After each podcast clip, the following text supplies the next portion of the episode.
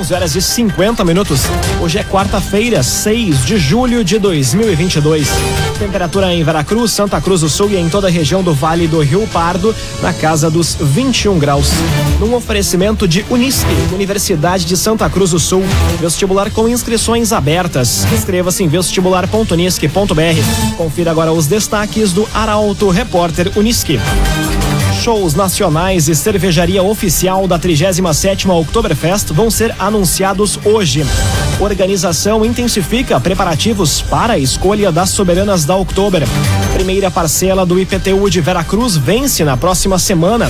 E Polícia Civil analisa imagens para entender as circunstâncias de disparo em casa noturna de Santa Cruz.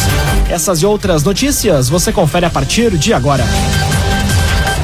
Jornalismo Arauto as notícias da cidade e da região. Informação, serviço e opinião. Aconteceu, virou notícia. Política, esporte e polícia. O tempo, momento, checagem do fato.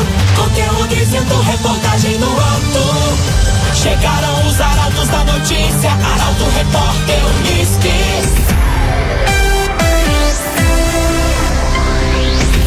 11 horas 51 minutos.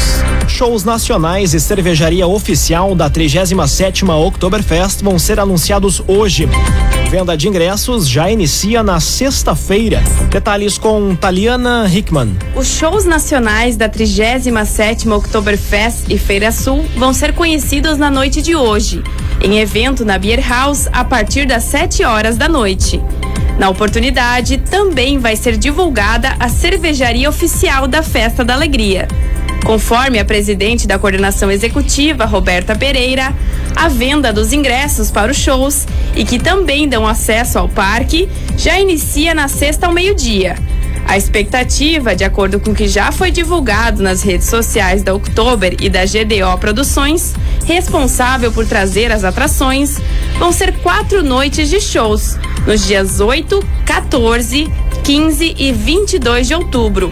Além de autoridades, patrocinadores e imprensa, estão confirmadas para o evento da noite as soberanas da 36ª edição, Rainha Luana Hesch e as princesas Amanda Beckenkamp e Renata Miller, acompanhadas pela soberana destaque Luisa Fischer, os bonecos Fritz e Frida, a banda Monique e as 12 candidatas que concorrem às soberanas da festa neste domingo, às 6 horas da tarde, no ginásio poliesportivo. A 37ª Oktoberfest ocorre de 6 a 9, 11 a 16 e 20 a 23 de outubro.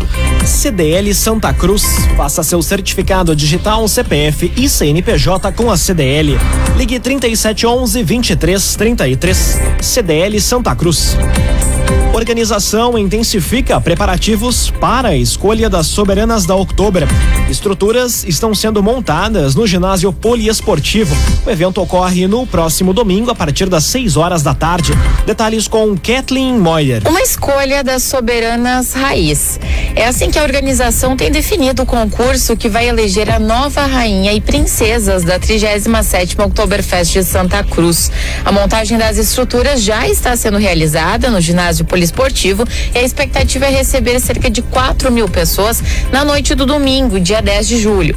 Segundo o coordenador de marketing da Festa da Alegria, Matheus Becker, o evento terá duração de no mínimo duas horas e o público poderá aguardar um grande espetáculo. É uma escolha raiz, ah, uma retomada das, das escolhas da soberana como a gente conhecia e também como a gente sabia fazer há tempos atrás muita proximidade com as torcidas e que a gente quer representar que essa proximidade seja representada através da passarela próxima às torcidas. Uhum. A escolha também vai ser quase que um grande kerb anunciando de como será outubro, uhum. com sendo a bandinha típica alemã um dos, um dos focos e uma das atrações do evento, principais do evento, depois as candidatas, claro, que vão ser as grandes estrelas da noite.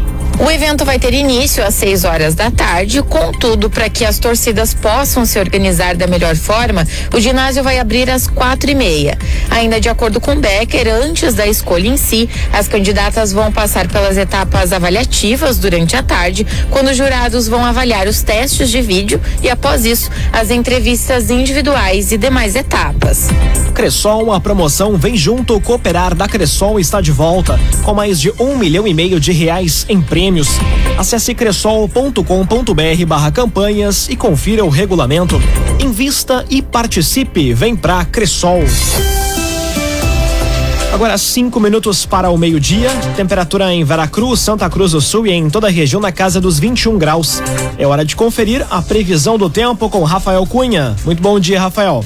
Muito bom dia, Lucas. Bom dia a todos que nos acompanham. Hoje a máxima chega aos 27 graus.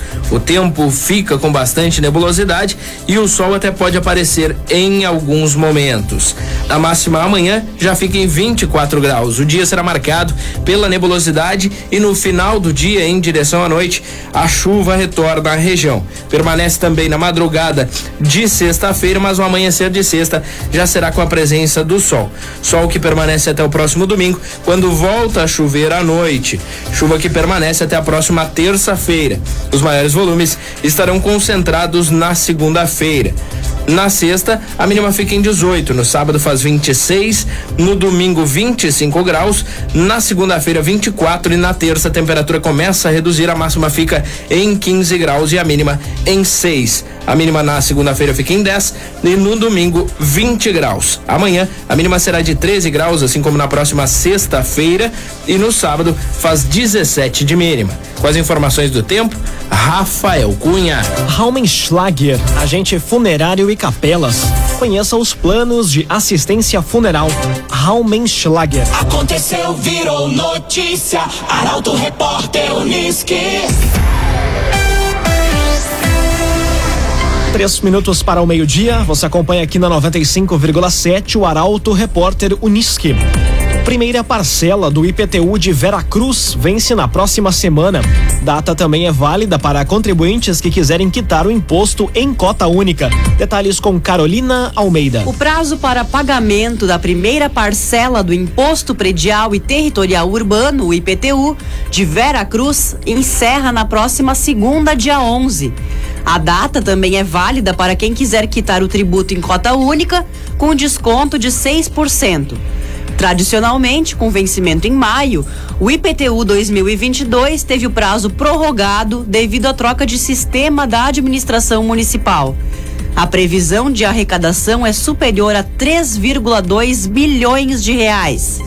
Conforme o prefeito Gilson Becker, mais de 10 mil carnês foram distribuídos pelos Correios aos proprietários de imóveis.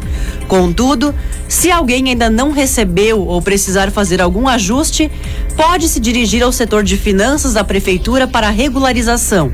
O pagamento pode ser feito nos autoatendimentos das agências do Banrisul, Caixa, Banco do Brasil, lotéricas ou correspondentes bancários, pelos caixas eletrônicos ou na internet e no caixa da Prefeitura, até as novas datas de vencimento.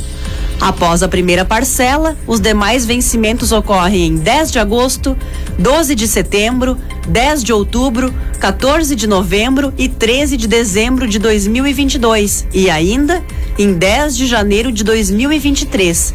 E a oitava e última parcela em 13 de fevereiro de 2023. Um oferecimento de Unisque, Universidade de Santa Cruz do Sul. Vestibular com inscrições abertas. Inscreva-se em vestibular.unisque.br. Termina aqui o primeiro bloco do Arauto Repórter Unisque. Em instantes, você confere.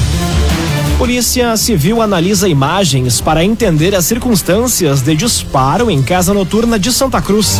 E homem é indiciado por homicídio culposo em acidente que causou morte em Veracruz. Para Auto Repórter Unisque volta em instantes. Meio-dia, quatro minutos. Num oferecimento de Unisque, Universidade de Santa Cruz do Sul. Vestibular com inscrições abertas. Inscreva-se em vestibular.unisque.br. Estamos de volta para o segundo bloco do Arauto Repórter Unisque. Temperatura em Veracruz. Cruz, Santa Cruz do Sul e em toda a região na casa dos 22 graus.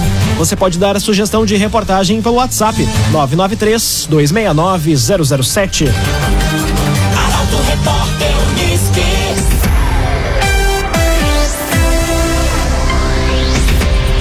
Família de Alto Rio Pardense, que perdeu tudo em incêndio, precisa de ajuda para construir nova casa. Itens como móveis e roupas já foram doados pela comunidade.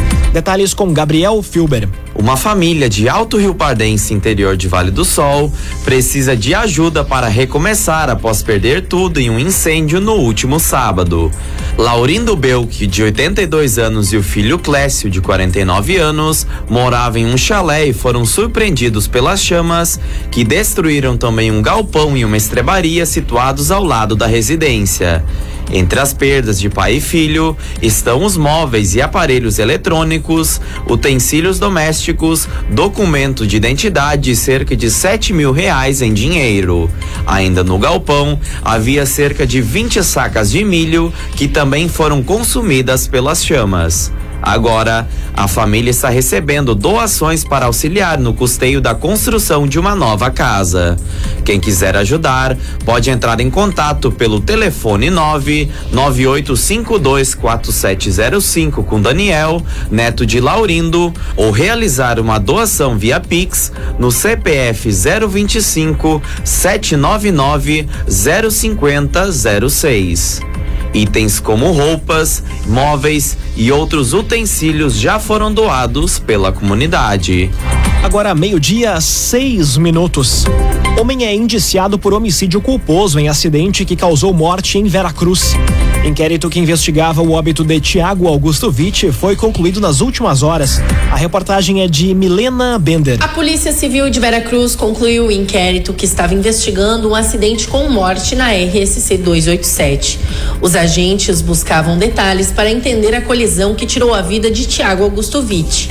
O jovem, de 25 anos, era o condutor de uma Honda Twister e colidiu com um Volkswagen Fox no quilômetro 110 da rodovia.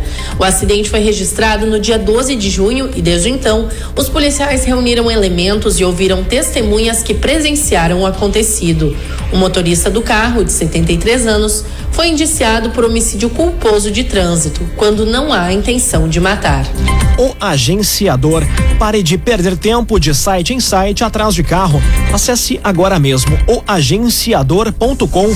Tá todo mundo comprando e vendendo o seu carro com o agenciador. Conteúdo isento, reportagem no ato. Arauto Repórter Uniski.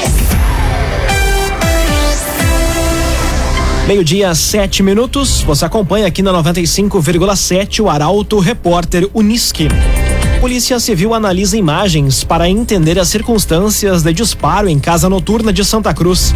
A apuração feita pelos policiais já descartou qualquer possibilidade de crime passional. As informações chegam com Nicolas Silva. A Polícia Civil avança na investigação para buscar detalhes de uma ocorrência registrada durante o fim de semana em uma casa noturna de Santa Cruz do Sul. No estabelecimento, que fica na rua Gaspar Silveira Martins, na região central do município, duas pessoas foram baleadas e receberam atendimento médico no Hospital Santa Cruz. Conforme a responsável pela primeira DP, delegada Ana Luísa Aita Pipe, uma cápsula de calibre 9 milímetros foi encontrada no chão e estão sendo analisadas imagens de câmeras de segurança para identificar o autor dos disparos e em que circunstâncias ocorreu. A apuração feita pelos policiais já descartou qualquer possibilidade de crime passional e o trabalho segue ao longo dos próximos dias. Estão sendo ouvidos os envolvidos e outras testemunhas que estavam presentes no local. Outro ponto que vai ser esclarecido é como uma arma de fogo entrou em uma casa noturna. Mesmo que uma pessoa tenha autorização de porte, é responsabilidade do local que cedia o evento oferecer um cofre para que o objeto seja guardado. Agora meio-dia, nove minutos. Estelionatários usam nome de delegados de Santa Cruz para aplicar golpe do Nudes. Bandidos veem na credibilidade das pessoas ligadas à segurança pública uma possibilidade para facilitar a ação criminosa. Detalhes na reportagem de Bruna Oliveira. A responsável pela primeira delegacia de polícia de Santa Cruz, delegada Ana Luísa Aita Pipe, alerta a comunidade para a utilização de nomes de autoridades em tentativas de golpes.